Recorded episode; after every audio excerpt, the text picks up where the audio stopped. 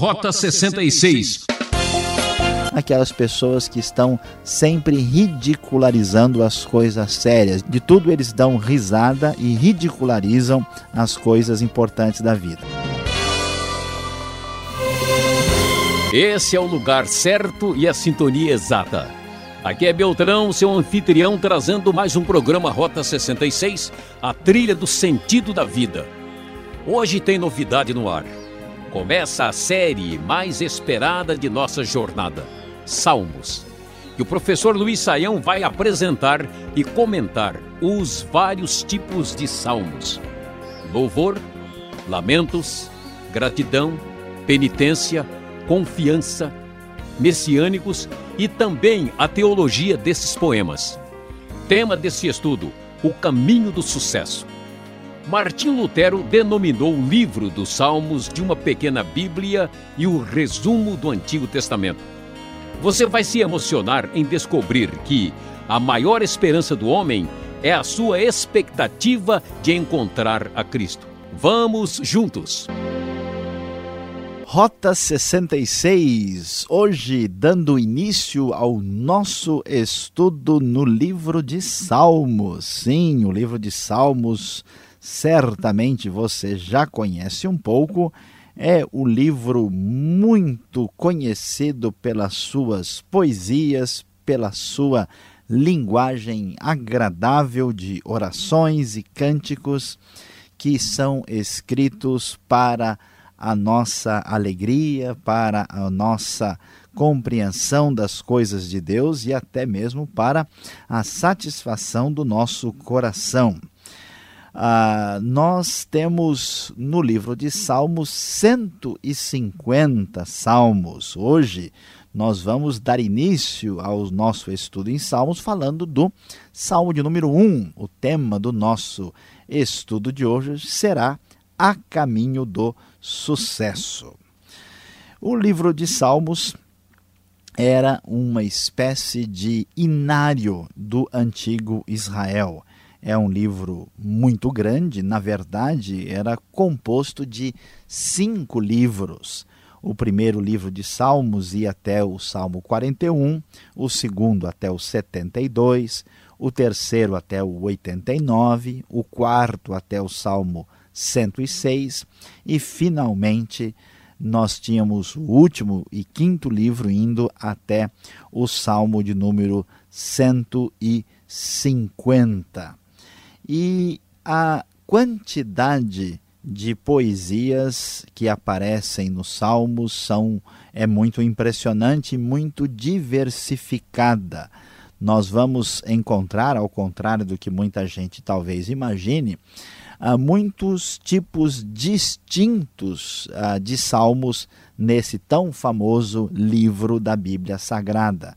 Geralmente, quando pensamos em salmos, pensamos em salmos de louvor e de adoração a Deus, uma espécie de cântico que é apresentado a Deus no momento de celebração, no momento de culto. Mas veja bem, Deus é tão sábio que ele nos concedeu, através do livro de Salmos, uma possibilidade de adorar, de louvar a Deus, de se relacionar com Ele da maneira mais diversificada possível. Não importa o momento que você está atravessando, Deus certamente terá condições de abençoar e de tocar o seu coração e de agir na sua vida. Sempre haverá uma linha de contato profunda com Deus e a diversidade dessas poesias nos levam a esta direção. Então, por exemplo, um bom grupo de salmos são salmos de lamento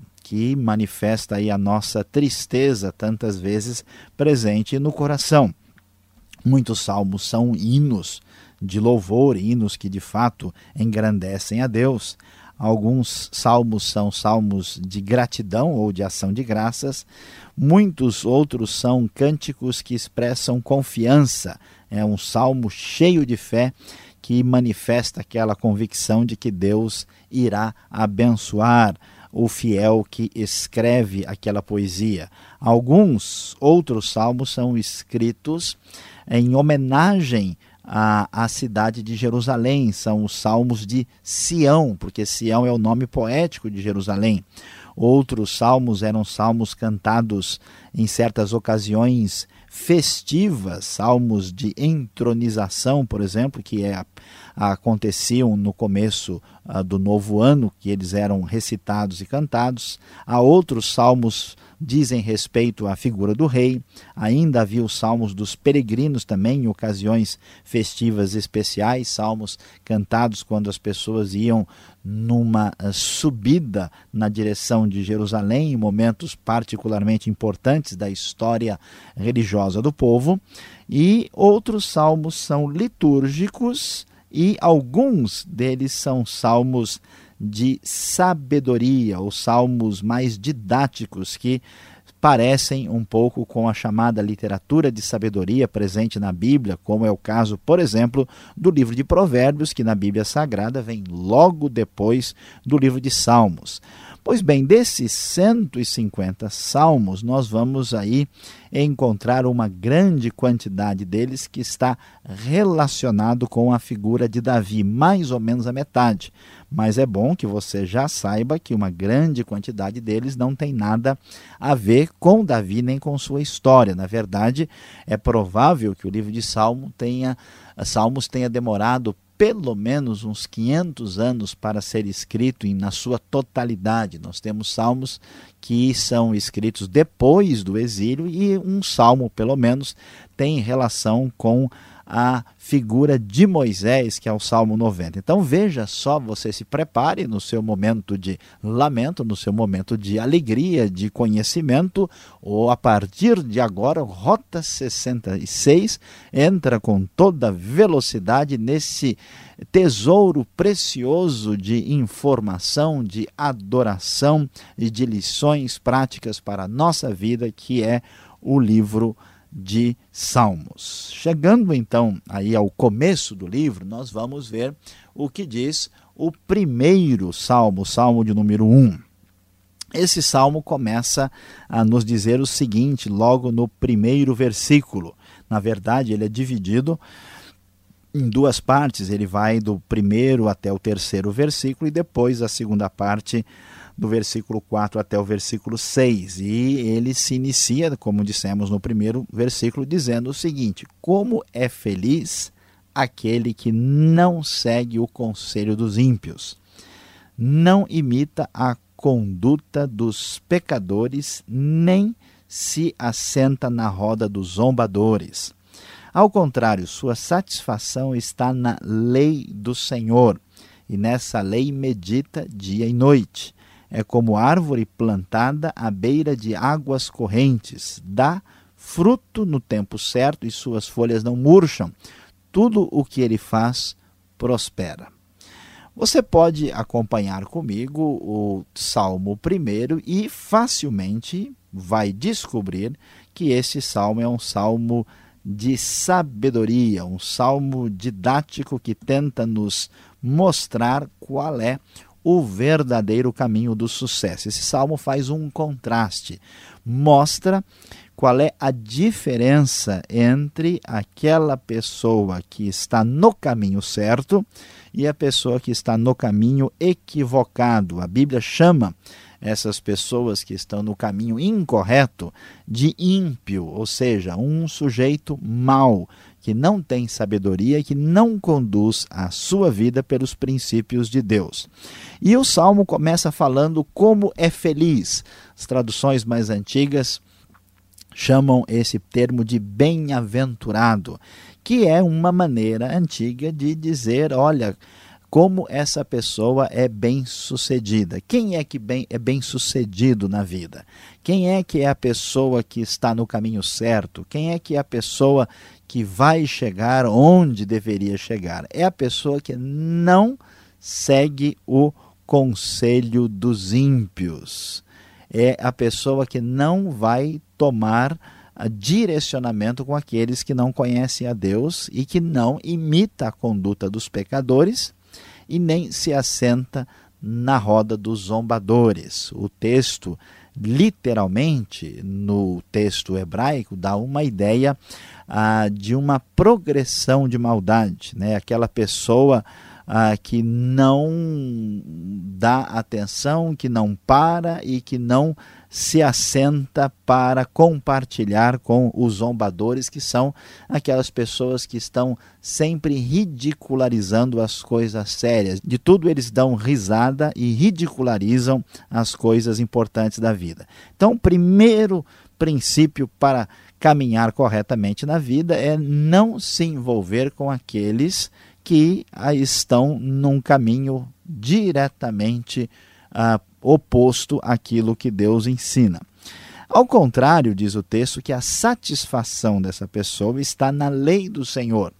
É, ou seja, ele dirige a sua vida pelos princípios de Deus, mas mais do que isso, ele aprendeu a ter prazer na lei do Senhor e nela ele medita, nela ele gasta a sua mente, a sua atenção, aprendendo os seus princípios. Esse é o caminho do sucesso, basear a sua vida pelos princípios de Deus. E diante dessa postura, essa pessoa será como a árvore plantada à beira de águas correntes, ou seja, bem firme, segura, uma árvore que está com as suas raízes num lugar aí com bastante água, essa árvore é firme, essa árvore tem como se sustentar, então isso mostra estabilidade. E essas pessoas vão dar aos resultados positivos que se esperam que se pode esperar delas. Dá fruto no tempo certo, suas folhas não murcham, tudo que ele faz prospera. Então veja que o caminho do sucesso significa fugir da maldade da impiedade e basear-se naquilo que Deus diz. Agora, como é o caso daqueles que rejeitam isso? Aí vem o outro lado, o lado daqueles que não conhecem a Deus. Diz o texto, não é o caso dos ímpios. São como palha que o vento leva. Em vez de estabilidade, os ímpios são totalmente diferentes, são levados como palha, é como aquele papel picado, é como ah, uma simples sobra do arroz ah, que deixou a sua palha ali e um vento espalha e leva para longe. Não tem firmeza nenhuma, não tem estabilidade. Por isso, os ímpios não resistirão no julgamento, nem os pecadores na comunidade do justo. Ou seja, os ímpios vão acabar recebendo o julgamento divino e não poderão ficar de pé. Pode ser que o texto está falando do julgamento aqui na própria terra, quando Deus traz juízo sobre as más obras, ou até, quem sabe, um julgamento no plano escatológico. E os pecadores também não vão conseguir ficar firmes na comunidade dos justos. Pecadores aqui no sentido de pessoas comprometidas com a impiedade. E aí vemos então o último versículo que diz: Pois o Senhor aprova o caminho do justo, mas o caminho dos ímpios leva à destruição. Talvez você conheça ao texto tradicionalmente traduzido que diz: Pois o Senhor conhece o caminho do justo. O sentido da palavra aqui no texto original é: O Senhor aprova o caminho do justo. Que é claro que Deus conhece tudo.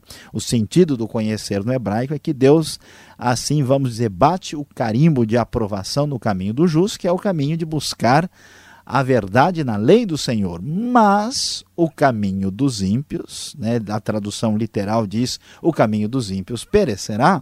O sentido exato da expressão o caminho dos ímpios leva à destruição. Então fica bem claro aqui que há uma polarização. Não adianta fugir da verdade e da realidade ou a pessoa está no caminho de Deus ou não está.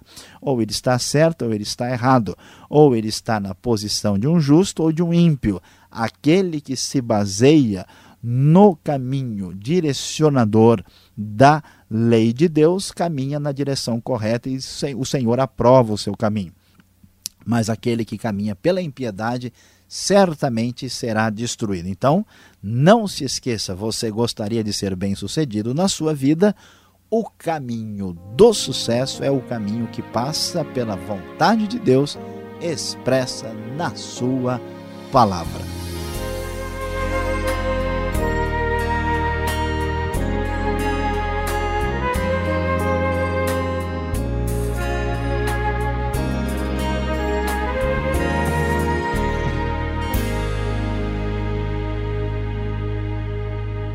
Uma rápida parada e retornaremos com o professor Saião. Estamos apresentando a série Salmos, hoje no comecinho, capítulo 1 com o tema O Caminho do Sucesso. O Rota 66 tem produção e apresentação de Luiz Saião, redação e participação Alberto Veríssimo e na locução Beltrão. E essa é uma realização transmundial. Marque lá. Caixa Postal 18.113, CEP 04626-970, São Paulo, capital. E-mail, rota66 arroba transmundial.com.br. Rota 66, o caminho para entender o ensino teológico dos 66 livros da Bíblia. Fique agora com a segunda parte. Vem aí as perguntas.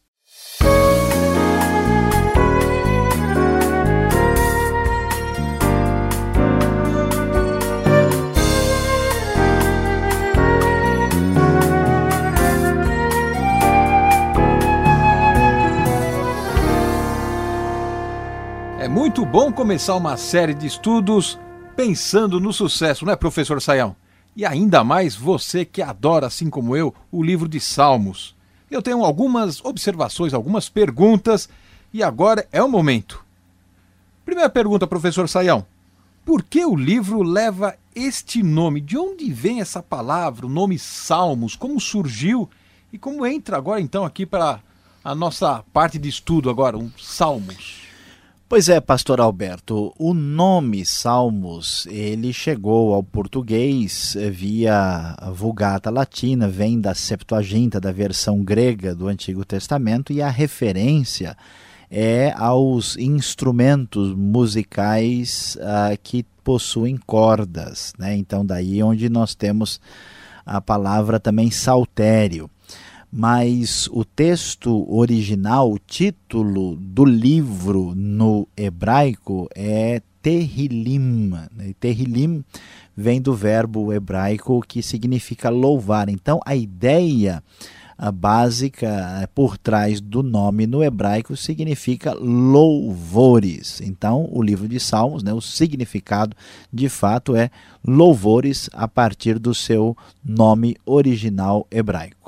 Tá certo, eu sempre ouvi e comprei essa ideia de que salmos foram escritos por Davi, mas você mencionou na sua exposição que até Moisés, né, deixou lá a sua marquinha.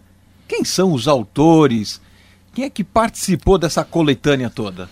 Pois é, é, pastor Alberto, o livro de Salmos é muito grande, são 150 salmos, nós temos até um salmo que se repete de um livro para o outro nós temos aí cinco livros diferentes, então mais ou menos a metade dos salmos tem relação com Davi. Alguns salmos são anônimos, por exemplo, o Salmo 1, ele não tem nenhuma referência de autoria.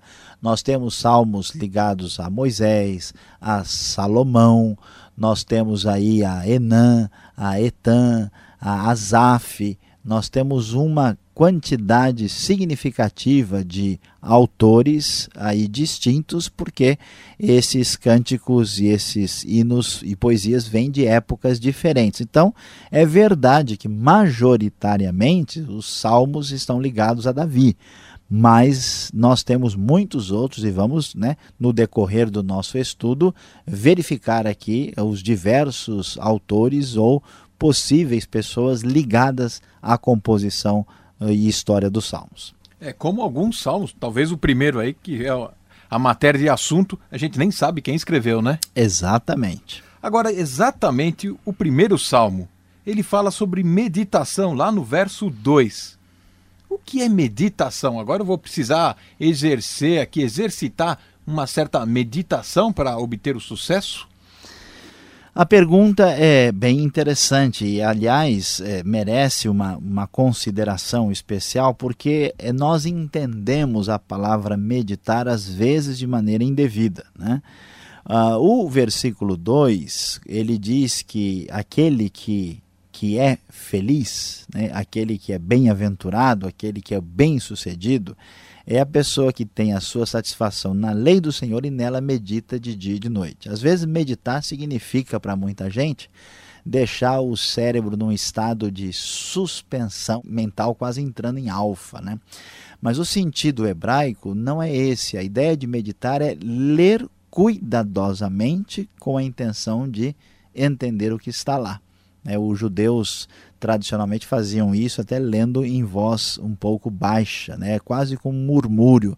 Então não é uma atividade assim mental, ah, vamos dizer, absolutamente mística. Tem a ver com o sentido de alguém que busca a sua orientação na lei de Deus. Então meditar aqui significa pensar ah, profundamente, pensar com intenção séria, pensar com a vontade de descobrir o que Deus tem a dizer. É a mesma palavra usada lá em Josué uh, 1,8, quando ele uh, fala da importância de se voltar para o livro da lei.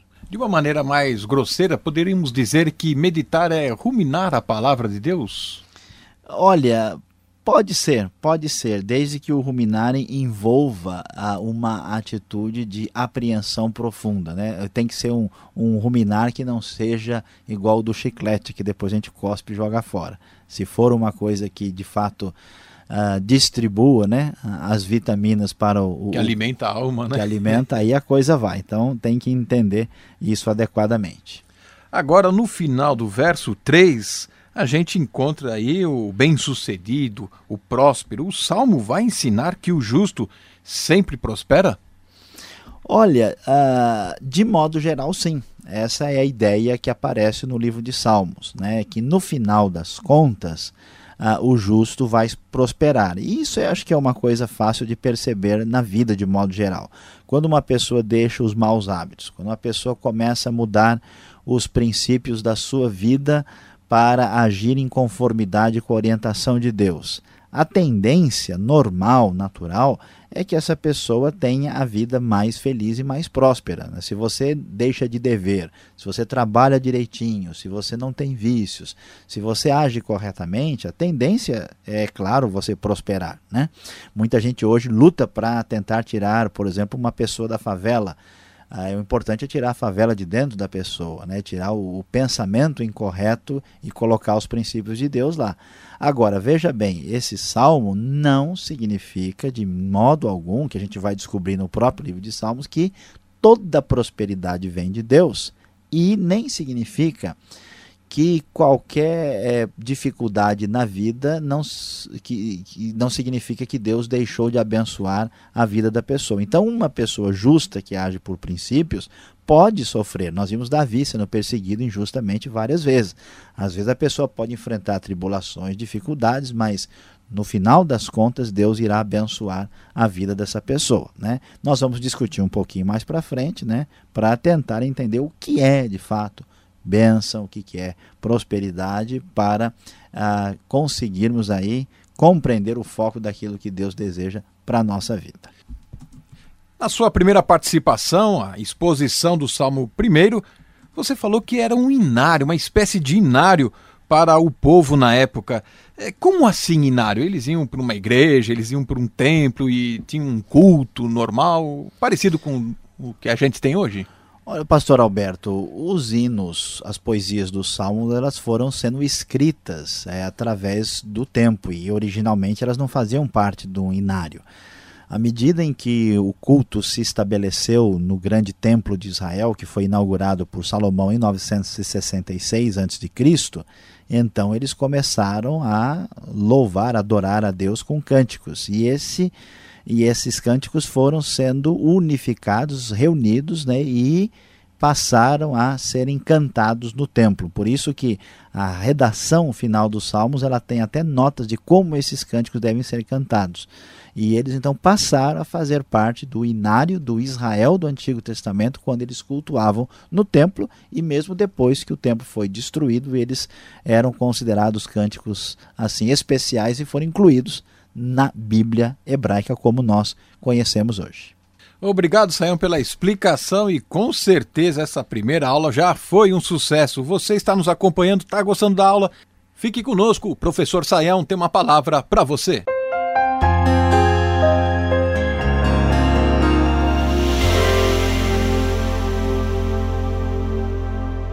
Hoje você iniciou o nosso estudo aqui conosco sobre o livro de Salmos. Sim, você começou cantando louvores, abrindo aqui com o Salmo 1 a caminho do sucesso. Não se preocupe, a caminho do sucesso cantando, você não estará gravando um CD, mas sim aprendendo o que Deus tem a nos dizer na sua palavra. Por isso, a grande lição que surge aqui no Salmo 1 é faça a escolha correta.